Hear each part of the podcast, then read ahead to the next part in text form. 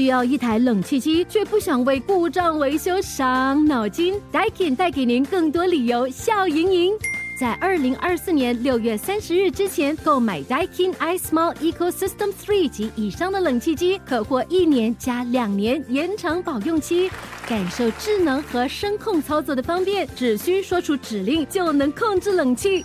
详情请浏览 Daikin.com.sg。Daikin 优化空气。Perfecting the air, Daikin.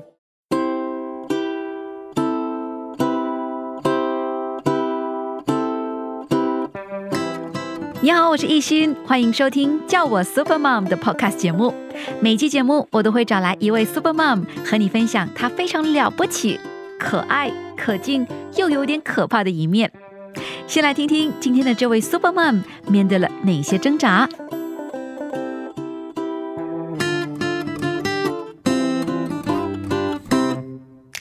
他一抓狂的时候，一定要去同一个地点撞头，然后撞过地上啊，撞过 gas 桶啊，撞过柱子啊。最严重一次是他去幼儿园，他上车还在闹，就是一直撞。到了一个交通灯那里红灯的时候，我没有办法压制他，我就 按着他的景象，要死一起死啊！心里是这样子想啊，我想我先杀了你，等一下我就去自杀。他就整个人安静下来。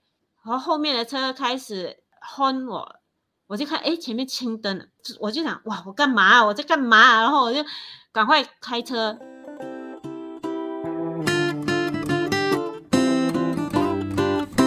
叫我 Super Mom 这一集的人物呢，其实我没有真正的见过他。我一开始认识这个人是通过一本书，那是一本台湾作家李重建老师的书。萨提尔的守护之心，在这里头呢，介绍了一位萨提尔妈妈，她就生活在离我们只有一水之隔的马来西亚柔佛州古来这里。然后呢，我就很想去找一找这位萨提尔妈妈，因为我觉得她完全符合了我们心目当中那个温暖但是非常坚定又勇敢的妈妈的角色。我们今天请到的是萨提尔妈妈陈燕香，燕香你好，你好，一心好。艳香其实跟我想象中的不一样，因为我看书里头，书里头描写说萨提尔妈妈艳香呢，脸圆圆的，戴着圆圆的眼镜。但是我第一次通过视讯找到燕香老师的时候呢，燕香好瘦好苗条哦，这间中发生了什么事情呢？燕香好好的跟我们说一说。那么在看萨提尔的守护之心当中，认识萨提尔妈妈燕香的时候呢，第一点，燕香是一位特需孩童的妈妈。她的三个孩子当中的老二是一位自闭症患者。当然，在成长的过程当中，我们都知道特需孩童面对着很多的挑战，更何况是看护他们的父母亲。所以，想问问燕香，你还记得儿子出事之后，在确诊是自闭症的前几年，你是怎么样去照顾陪伴他的吗？他是在两岁的时候，我们带他去语言治疗。医生就说他肯定是过动，然后可是自闭还需要更进一步，那是不会讲话，就一直撞头，不然就是大哭，呃，不然就是一直不知所措的，也不知所云的在说什么，我们也不知道，一直碎碎念碎碎念。本来我是在新加坡做，后来我回来帮我爸爸，后来我我跟我妈商量之后，我妈说孩子还是要我自己带回，因为看到他确诊是自闭症之后。我妈妈还是觉得，就是说让我去想办法，因为她觉得我们有读书，不像她不懂得上网，不懂得这些资讯的东西，我们可以更好的帮助孩子。我就跟我妈调换了，换她去帮我爸爸做，我来照顾这个孩子。然后后来我们就带他去新加坡做一个整骨，就看到疗效。就是我们以前就是每次说，哎，这是谁？他不会讲，他就是这是谁？我们讲这是阿公，他喜欢他就跟你讲这是阿公。你问他，他就是鹦鹉式对话。然后直到有一次，我们也是无心插柳就指住说他是谁，然后他就讲阿公，哎，有不一样了。然后就很高兴，我妈就讲说她值得了，呃，这个孙会讲话了。然后那时我们也是在做饮食控制，刚开始知道有要做饮食控制的时候，我打电话就跟我妈妈哭，我说：“哎呀，那个什么什么中心的人讲，这种过动儿啊、自闭儿不能吃呃面粉类，不可以吃就是鸡蛋啊这些，怎么办？我们面包这些饼干怎么办？”然后我妈就跟我讲说：“现在我们你什么都不要想，我们就是先跟着别人的东西做，做了看可不可以。”啊，不可以，我们再换，因为我饭也是我妈煮的，然后讲我帮你解决到吧。呃，不要吃面粉、面啊、面包这些不可以吃，OK，不要紧，我们吃果条、吃饭。然后后来我爸爸很喜欢买饼干给他吃，我爸爸买了很多，我妈把家里所有的饼干、糖果全部送掉，我妈就讲我帮你 挡这里，总之带他治疗。后来我们就看到饮食控制的时候，他就整个人就是会。安静坐下来吃，不然他就是爬上窗口啊，爬到天花板去，然后我们又要拿椅子把它拉下来。他速度是很快的。爸爸看到他能够吃水果，看到他很喜欢吃苹果。后来我爸爸苹果是一箱一箱的买。我的父母是真的非常非常帮我了。我们不知道有没有这个根据，可是我们看到自己的有这个成效，我们就相信，所以走了十年的 GSF Gluten Free。那些，然后后来他自己比较能够沟通的时候，跟他讲了这些，他就我不会的，我现在我吃了不会了，吃了之后他有情绪，我讲你看看刚才给你吃了一个饼干，让你这样子，他他没有事没有事，不是因为饼干我才情绪上来的，哦，他就压住自己，他就我我老公讲今年的过年饼。吃了十几罐，我讲他的功劳最大，因为他开始正式吃面粉和蛋类的东西，就过年饼都被他吃到七七八八我是觉得他自己懂得控制，然后他在发育，他也需要一些甜食，还是要适量的给他。现在听燕香这么说，哈，好像很顺其自然，但其实中间有很多的苦。刚刚说儿子以前现在可以跟你对话了。而且他会跟你说：“我可以控制情绪了。”现在他多大年纪了？十五。他现在十五岁了。你说他是在两岁的时候确诊，当时一确诊是有过动症，然后后来才慢慢确认说他有自闭症。在他最初的那几年，刚刚你说他会不停的撞墙，那段期间是你最难过的时候，就是最难熬过去的时候吗？在你差不多想崩溃的时候，你那一刻做了些什么呢？你差一点做了什么呢？他那时候他不只是撞墙，他一吃了云吞面，他就是直接撞去那个 gas 的。我们这边是用一桶一桶的 gas 嘛，他就直接撞进那个 gas 桶。然后我们工厂的马来书记，他自己的儿子跟我的儿子是同年，结果我还没哭，他就一直在哭啊，讲哎呀，这个孩子怎么这个样子？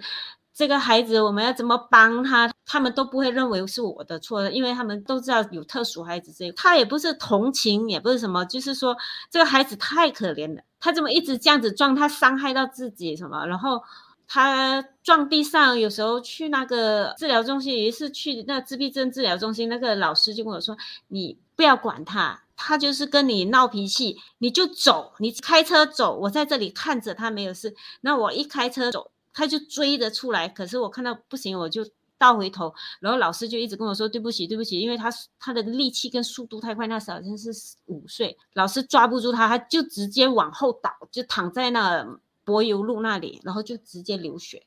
后来他还有撞什么，就是我带他去复印东西，他在那里有一些感觉不好，他就会躺在地上哭，然后那里的。人就会跟我说，呃，我要做生意的，你就帮我带他走。然后我去新加坡整蛊的时候，他开始闹起来，我女儿站在旁边，然后他就去撞人家的橱窗。商店的人就会跟我说，诶，我们也要做生意的，不然你带他去厕所那里哭，或者带他去没有人的地方哭，不要在我们店门口哭。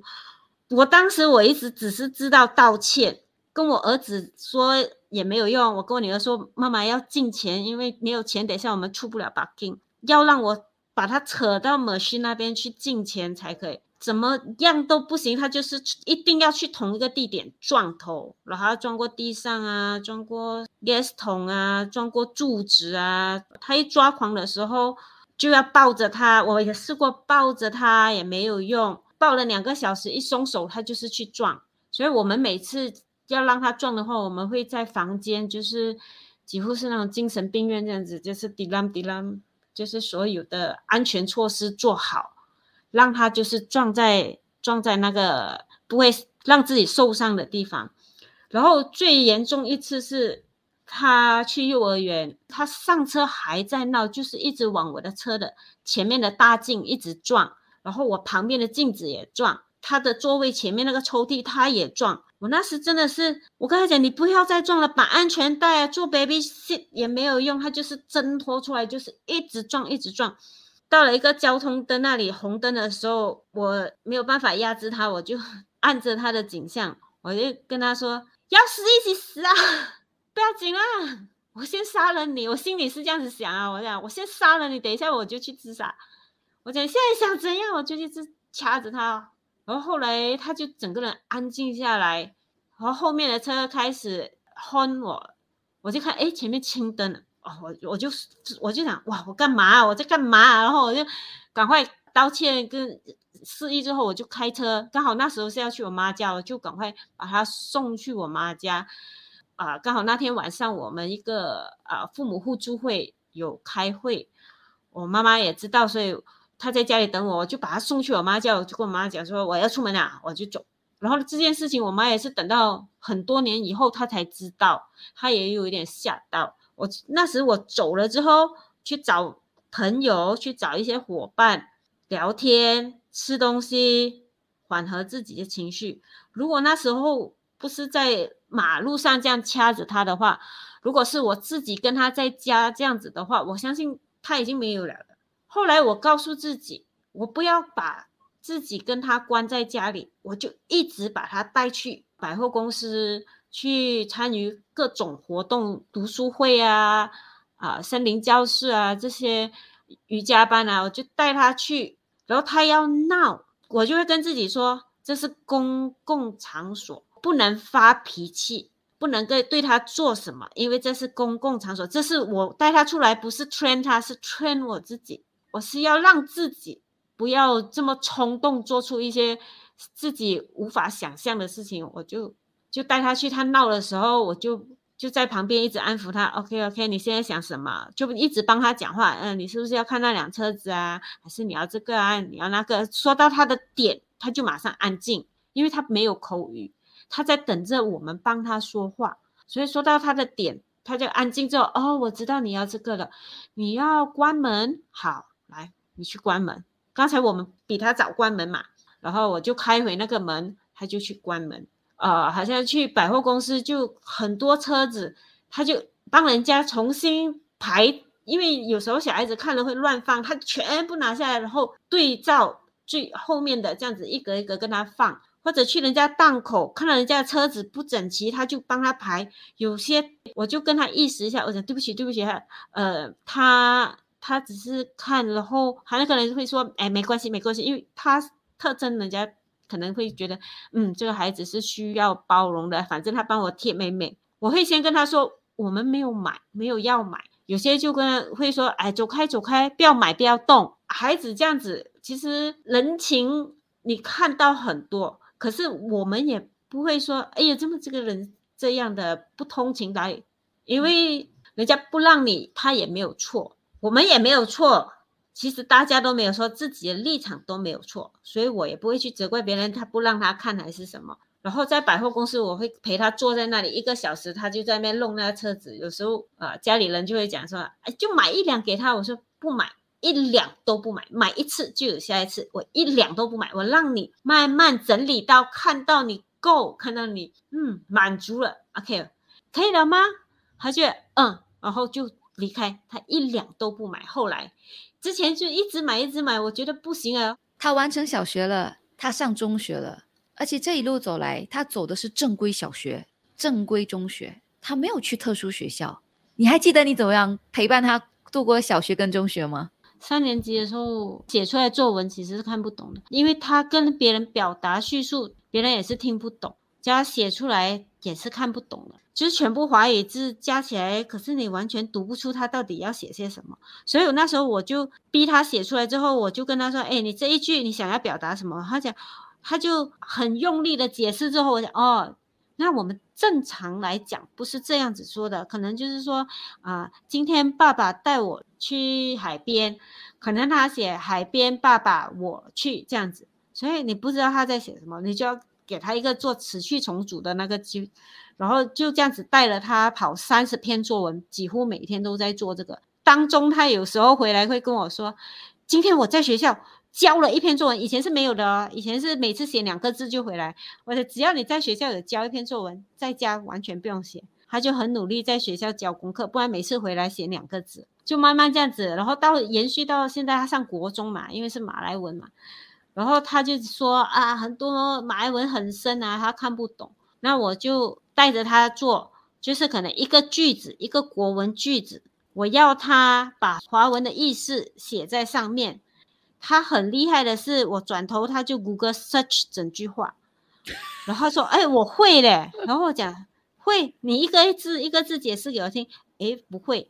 我说电话哪来？我就检查谷歌 search。我讲我不是不让你去谷歌翻译，但你自己先搞清楚之后，我们再去谷歌翻译，找出更正确说法的、更通顺的。然后你就会更理解，就这样子带他跑了去年一整年，就是有时做到晚上一点，就是为了一个句子可以做了四个小时，一直在跟他 argue，是这样子吗？人会这样子讲话吗？然后慢慢调整调整，诶，他整个马来文也进步了。但是时间不等人，有一天他会长大，他现在已经十五岁了，再过几年他就十八岁，然后他就二十一岁，他就成年了。你觉得说现在的社会能够真正的接纳一个特需的人士吗？小孩子可以了，就是那种十十二岁以下的，就是身材比较小的，大多数你看他在那个地铁上啊，或者在街上啊闹情绪啊，现在人比较有意思，会说，哎，这个可能是特许孩子，他不是没家教，因为以前人家就会说，哎，你没有教你的孩子，因为我的儿子以前去餐厅是可以爬到桌子上去，如果菜还没有来的话，我。现在的人有意识就会说，就会知道，哎，这个应该是特许孩子，然后他可能是自闭症啊，或者是可能过动症，所以他就会有这样子。可是到了青少年或者是以上的话，社会就可能他们已经忘记了有特许孩子这一块，除非他非常严重，就是说他真的是重度，就是出门就是你看着父母一直挽着他，然后他可能没有眼神交流，然后什么。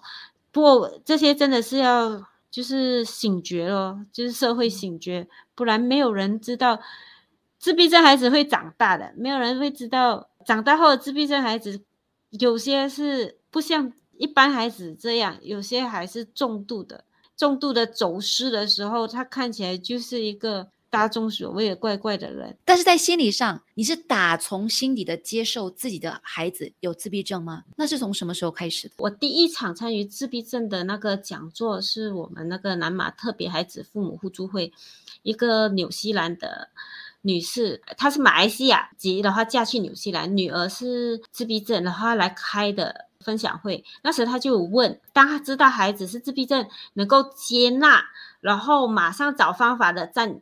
左边，呃，一直在那哭抱怨啊，一直哭啊，说都是自己不好，自怨自艾的站右边，不知道怎么办的人站中间，我是站中间那个。其实我也没有不接纳，我也没有怨，哎，我是不是做了？因为有些亲戚会讲说，你一定是做了一些什么事情啊，然后才会导致孩子这样啊。我没有想过自己是。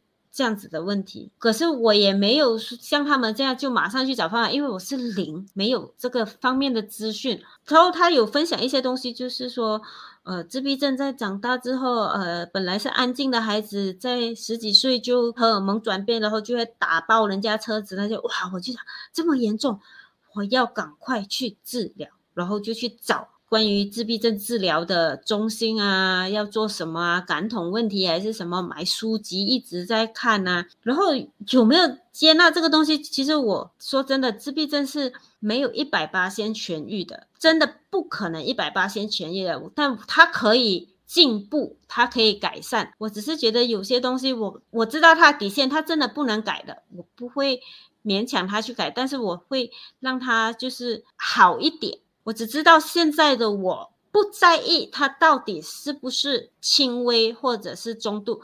人家问我的话，我就会说他是典型自闭症。然后我不会特别强调他是高功能，除非那个人跟我说：“哎，你的孩子很厉害嘞，会读书，呃，考试及格什么。”我讲那是因为他是高功能自闭症，他有学习的能力。刚开始的时候说，很多人跟我讲说，这种孩子是天才，呃，所以哦，有这种孩子你不用担心，因为他是天才。我以前也是这样想，说啊，天才啊，他是一个天才。可是后来真正了解，去了自闭症中心之后，你就会看到。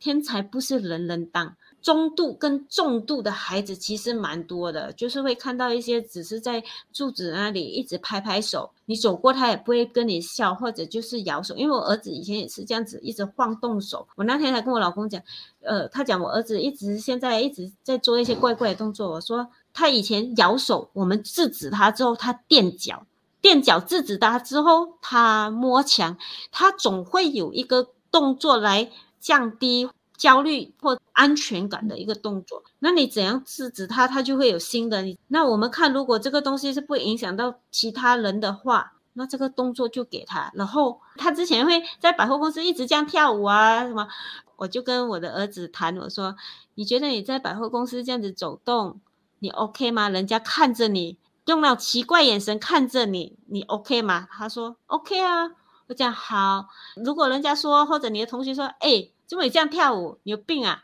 你会怎样吗？他讲没有啊，OK 啊，我喜欢啊。我讲那好，只要你不尴尬，我也不尴尬了。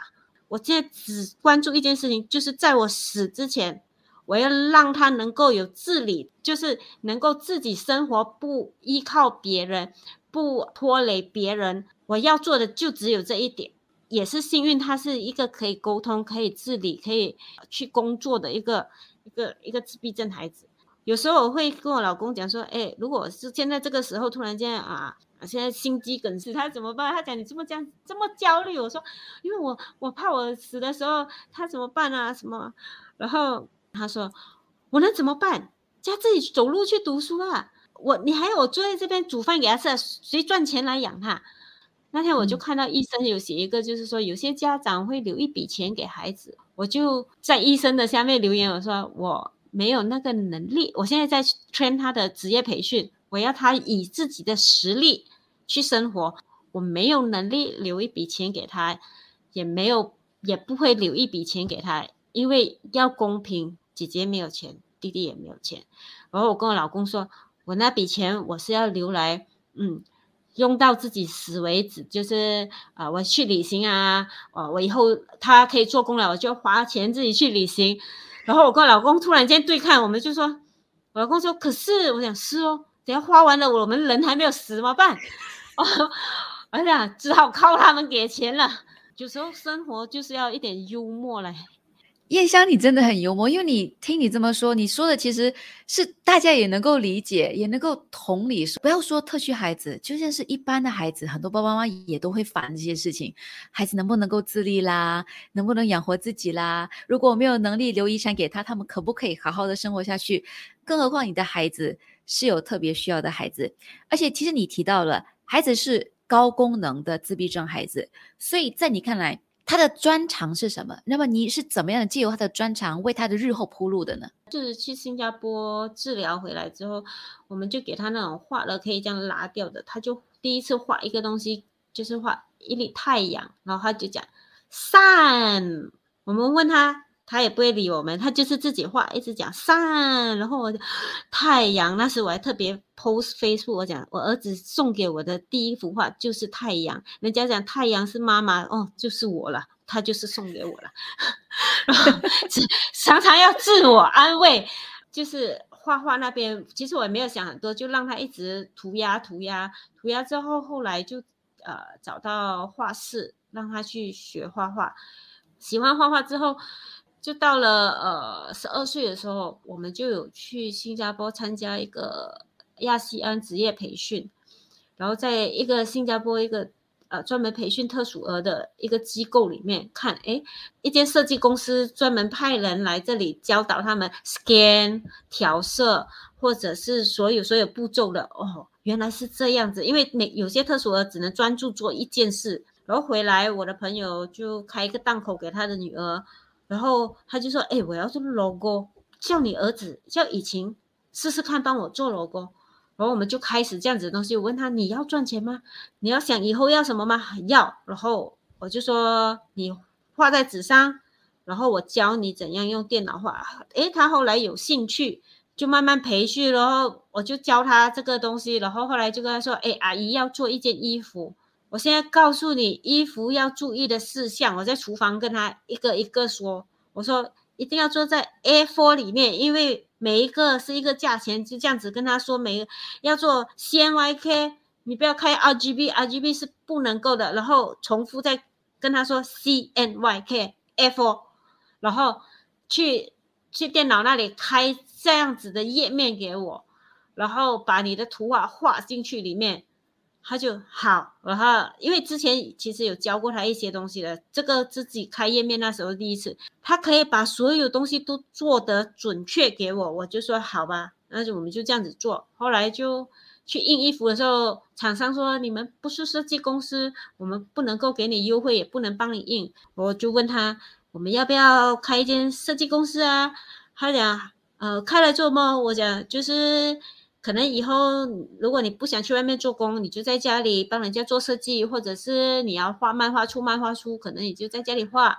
他就想想一下说，也可以试试看。我讲可是要 logo 要公司名，他讲我早早就有 idea 了，他就给我，他讲我要叫青 project，他我讲什么来的，他就写 Q I N 我的名啊 project 懂吗？然后讲哦，我讲可是要 logo 啊。他马上拿一支笔画出来，就这样子，我就跟他成立一间公司咯。我们现在就开始接一些东西来做。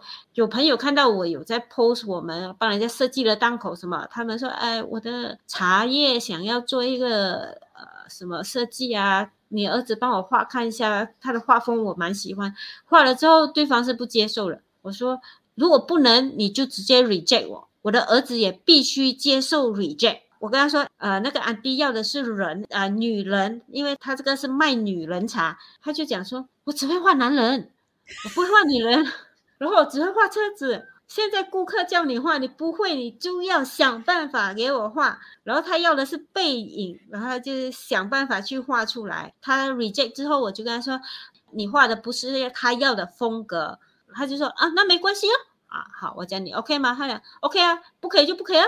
我也不喜欢换女人。哦，OK，然后就我就是要让他去承受一些挫折，要让我跟他说过，世界不是为你转，我们一年才出一件衣服，因为中间 reject 件呢，我说卖不出，这不是市场要的，不行，我们现在卖衣服不是说要别人同情跟捐款去生活，哎呀，他是一个特殊儿啊，我就光顾你，这个东西不能长久的。我们要的是去到朋友圈以外的人来买他的东西，他才能够生活。所以我跟他说，你的独特的风格你还是要抓着。然后，可是有些市场的什么，你还是这东西，我一直在跟他讨论。其实也就是说，现在它是一个能够让你去平等对待的一个生命。那跟以往我们刚刚所听到的，他小的时候不能够跟人沟通，不可以表达自己。有了天差地远的改变，你觉得说中间你做了什么做对了，让他可以出现转变，然后一步一步好转，提升到现在呢？没有想过做什么是对的。总之，我只知道一件事情，就是往前走，不要停。停下来的时候是可以停，就是偶尔是需要休息的。然后他有时候，你做在你在做某些事情的时候，可能他没有进步，可能呃这个东西你开始做的时候他在进步，然后突然间他停顿两三个月都没有再往前去。以前有一个前辈他就跟我讲说，他说有时候你要越高的时候是需要先蹲下来，因为他在 get ready，他在准备。要往更高的地方跳的时候，他就会停顿，所以这是这两三个月的停顿，可能他在吸收。等到他真的跳起来的时候，可能他就爆发。到底是饮食控制让他整个人冷静下来，还是开始做感统，还是新加坡的那个治疗就这么推一推他就讲话了？我自己觉得是这样，可是别人会说，哎，很神奇啊什么。就有一个家长问我：“哎，你参加森林教室啊，有效吗？孩子真的是会追别人一起玩啊，会坐下来听指令吗？就是每个月都他带孩子去森林走走，然后参别人一些活动。后来一年后，我的儿子坐在里面跟别人一起做手工。我朋友看到了，他讲：“哎，你儿子可以了，那我儿子也要给他参加。那你参加了多久，孩子才有这种变化？”我说：“一年。”哈，要一年。如果一年都不给他的话，那他可能连这个机会都没有。当年他每个人都说，哎，他很糟糕啊，他比我孩子严重啊。身边很多人都说，你孩子真的是很严重，我的孩子是轻微的。那时我就心里这个想法，对啊，他真的是很严重，他撞头撞到我也是想死。他没有撞，其实也是。后来遇到瑜伽老师之后，一直在做一些动作之后，一个月后没有撞，我们也不知道到底是不是那个东西帮到他。可是只要我看到有小孩子在撞头，那个家长很无奈，或者那个小孩子一直在哭闹啊，像他以前那个情形，我就会跟他说：“哎，你做这几个动作啊，我叫我老公示范给你看，因为我老公有跟着那瑜伽老师在跟孩子做这种互动。我说你就试试看做吧，可能他就是少了一个前庭的刺激还是什么。我们死马当活马医，可是我。我们还是会过滤，不是说任何的偏方都去，好像有些说，哎，你要带他来拜神啊，或者是去走一些极端的，给他吃一些什么啊，或者仙丹妙药。我们还是相信，我们往前走，就是一直做，带他去参与这个活动啊，参与那个活动啊，什么都做就对了。我也不知道哪一个有效，哪一个没有效，就是做，但是不是跑偏方，明白吗？我在看萨提尔的守护之心时，看到其实。萨提尔模式指的是提问模式、正向模式，还有量子模式。而你在还没有接触萨提模式之前，其实，在陪伴自闭症儿子以前成长的时候呢，在身心和行动方面就已经符合了正向和量子模式。那么，在向李重建老师，也就是阿健老师学习萨提尔模式之后，你也学会应用了好奇。那么你可以多分享这一块吗？举一个例子，就是很多年前，我的儿子有一次跟他的爸爸在楼上吵架，吵很厉害。然后呢，我就把儿子叫下来，儿子一直在大哭。以后我就问他啊，以前怎么了？他讲啊，爸爸一直骂我，一直骂我。然后我讲你的感受是，他讲我很生气啊。我当下的想法是。讲他爸爸骂他骂他这样厉害，一定是很生气，就骂他爸爸这样子对他。然后我接下来问的他的是，你很生气，你的生气是，哎呀我不应该做错这个事情，我不应该做这件事情，因为做了这件事情，爸爸就很生气，爸爸生气的话他就骂我。原来他的生气是因为他自己做错事，他的感受的感受是他自责自己做错事，所以他生气。然后我们一般父母就会觉得，哦，他生气，他生气是因为哦，他爸爸骂他，所以他很生气。其实这是我们误解。如果我们没有好奇的话，我们都不知道他的生气是来自于他的自责。上了这个冰山课之后，这个对话练习用在我的儿子身上，但也不一定是可以用在家庭成员每个人的身上。好像我女儿跟我老公他们是。一路看着我，我回家之后怎么分享老师今天讲什么东西，老师今天怎么教课，然后看着我怎么跟我的儿子对话，看着我跟别人分享这些点点滴滴，然后有时候跟他们讲话，就是有一些争执的时候，有时候只是说啊，像这件在这件事情你的感受，我的老公马上会回我一句，你不要把你上课的东西用在我身上。然后大家就会不欢而散。这个东西不一定是可以用在每个人身上。然后我的女儿，当你要问她感受的时候，她是抗拒的，她不会想要去跟你对话的。这条路其实也不是很顺畅。然后我自己本身也是有脾气的，像昨天我就发了很大的脾气，一直在指责我的孩子。我还是会发脾气，我不是，就是好像之前讲的哇，我很开朗啊，哇，我是一个乐天派，不是。其实我是一个很焦虑、很会哭、很多内在的那种情绪不稳的人，脾气很大。今天我妈妈跟我说：“哇，你昨天发太大脾气了，你不可以这样子。”什么？我说我也试过冷静，可是冷静也没有效，我只能够当下做的就是这个样子。但是我在情绪之后，我至少要有一个跟他们冷静沟通的，去解决之前那个问题，去讨论我们之前那个问题。如果是遇到我两个儿子的话，我我会跟他们讨论的，通常就是啊感受啊，你的期待是什么，你的观点是什么，然后就这个的对话。而我的老公跟我的女儿用的方法又又不一样，所以不是说对到每一个人都是一致性的。用冰山来解决。每个孩子都不一样，但是都是妈妈的心肝宝贝哦。那为了跟身心健康又自律的女儿更靠近，燕香，你其实还在持续的上课学习，怎么样面对自己？那我觉得这是很不容易的。而且私底下你也跟我说过，其实这一两年你有了很大的改变。我会从圆圆的我变成现在这样的我，是因为。二零二零年的疫情开始严重的时候，有行动管制 MCO，全所有人要在家里，不能上学，不能上班，为突然间是要煮三餐，因为以前早餐都是跟我老公出去吃。然后晚餐可能去我家婆家吃，午餐老公不在，我只是负责孩子的。然后孩子是饮食控制，因为我们也是有连酱青也是有戒，酱青里面也是含有菇根嘛，只能吃盐都是很淡的东西。其实我不会煮，然后我煮东西不好吃，然后没有味道。然后我老公他开始一直嫌，然后我又没有经验进一个厨房，可以从早上准备好早餐，然后等一下。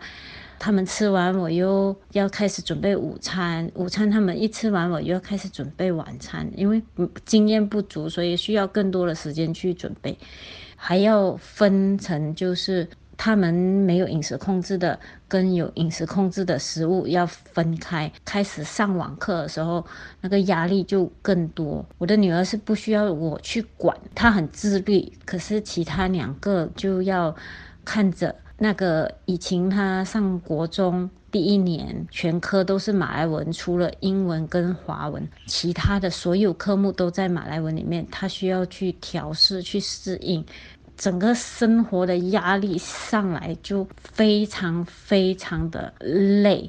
等到我察觉自己瘦了大概五公斤的时候，已经是三个月之后的事情，然后也开始察觉。不只是受情绪，也开始出现状况，然后我就在观察自己，后来发现自己真的没有办法控制自己的情绪，自己已经有一点要崩溃这个样子的时候，我就赶快求助我的老师，就是阿健老师，就是老师有帮助我一一些调整，老师有说到一点很重要的是。他很庆幸我可以在知道自己已经到一个顶点的时候会求助，他更担心的是我不求助。虽然说我上过很多阿健老师的课也好，还有表达性艺术治疗也好，还有一些心灵的课程都好，静心的课程都好，可是，在 MCO 那段时期，真的有点兵荒马乱也不算，就是自己没有办法去调试这个心情。学过什么都好像用不上，不过找了一个对的人帮忙疏导跟疏解之后，因为我知道我一定要求助，不是找阿健老师就应应该会找辅导，我不想让自己再恶化下去自己的情绪，所以我就踏出自己的想法，然后往外面去寻求资源。如果有机会让你跟特需的父母喊话的话，你有什么话想对他们说吗？不要后悔，就是。做了才打算吧，不管什么治疗都好。还有一个很重要的是，我是要以自己的经济能力为主。我有一个宗旨是不倾家荡产去治疗孩子，以我的能力为主。因为有些家长真的是看到他们去借钱啊，可能几十千啊，去什么。其实治疗有很多种，治疗不一定是要最贵的，应该是陪伴有素质的陪伴会。更重要，不需要说一定要花大钱去做任何的治疗。如果你没有那个能力，就不要去做就好了。不要自己太辛苦的话，真的是家庭不和谐。谢谢你，燕香，给我们分享这么多，让我们很多的父母也多多一点理解。其实，特需孩子的父母们面对的压力，除了说年纪小的时候怎么样的让他们更靠近走向正常的孩子这条路。他可能永远没有办法跨越那条线，成为一个正常的孩子，但是他在努力的跟上。但是有一天他们会成长，他们需要社会真正的接纳，他们能够做一个自立、能够自我负责的一个人，为自己的生命负责。我觉得这也是整个社会可以继续努力的方向。谢谢你提出了这一点，让我好好的去思考这个问题。谢谢你，燕香。谢谢你，行。感谢你收听这一期的《叫我 Super Mom》。如果你也面对同样的挣扎，别气馁，我们都是一边面对挑战，一边陪伴着孩子长大的。想听听其他 Super Mom 如何克服挑战？记得通过 Melison 订阅《叫我 Super Mom》的 Podcast 节目哦。我是艺欣，下期再会。需要一台冷气机，却不想为故障维修伤脑筋？Daikin 带给您更多理由笑盈盈。在二零二四年六月三十日之前购买 Daikin iSmall Ecosystem Three 及以上的冷气机，可获一年加两年延长保用期，感受智能和声控操作的方便，只需说出指令就能控制冷气。详情请浏览 Daikin.com.sg。Daikin 优化空气。Perfecting the air. Daikin.